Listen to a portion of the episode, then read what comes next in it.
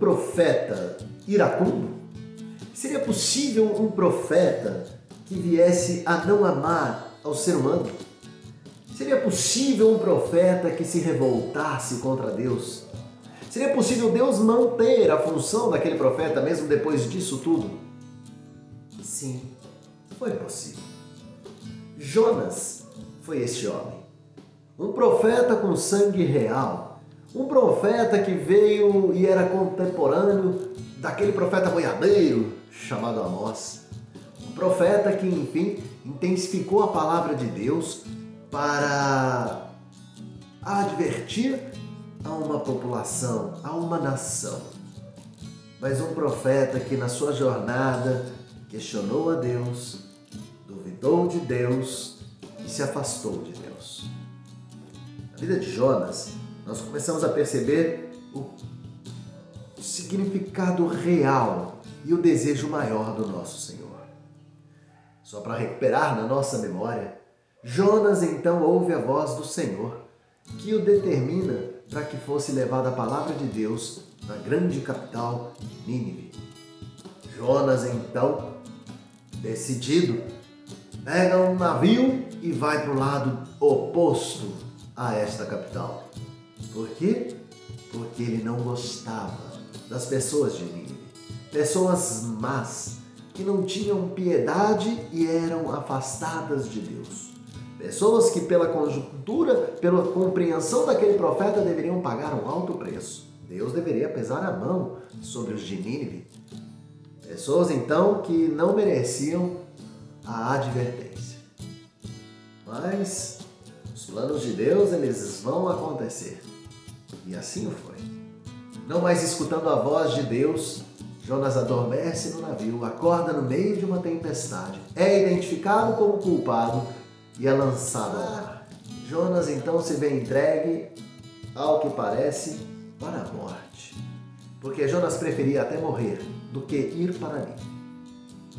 Mas eis que a providência de Deus vem, um peixe gigantesco engole Jonas, e por quanto Jonas está ali dentro daquele peixe, ele ora a Deus, se arrependendo da sua revolta. Então Deus faz com que o peixe o vomite na praia de Nínive. E então Jonas começa a sua peregrinação. Por três para aqueles homens idólatras que nunca tinham crido em Deus, qual seria a perspectiva? Quase nenhuma. Mas então acontece o maior resgate de todos os tempos. Uma nação inteira, com quase um milhão de habitantes, se prostra diante do Senhor. Um rei se prostra diante do Senhor determina jejum, oração e clamor a Deus, para que Deus então abrandasse a sua fúria.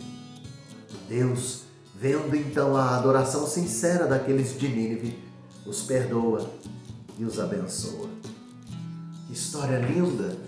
Fica imaginando então Jonas alegre ensinando os ninivitas a caminhar com Deus na palavra do Senhor. Mas não foi assim. Ouvindo então as bênçãos do Senhor, o profeta se ira e pede a morte, antes morrer do que ver estes pecadores sendo abençoados por ti, ó Senhor. Deus então o exorta e mostra claramente que Deus é um Deus de amor, que é um Deus santo e justo e vai punir o pecado, mas que pretende, antes do juízo, a salvação, que pretende, antes da punição, o amor.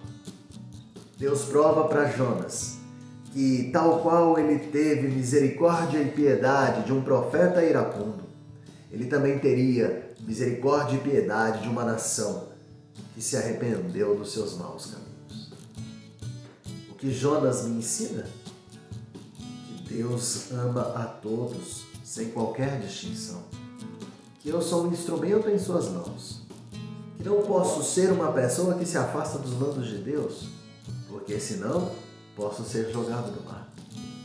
Que Jonas me ensina que Deus ele está pronto para amar indistintamente e perdoar os mais sérios e terríveis pecados, dando uma novidade de vida para cada um. O que eu aprendi com Jonas é que com Jesus Cristo eu sou liberto, eu sou salvo e eu sou remido. E que com Jesus Cristo eu tenho a oportunidade de ter uma nova vida. Do Senhor. Aprenda com Jonas, uma história real, fascinante, que me mostra inegavelmente o amor mais profundo e intenso, que é o amor de Deus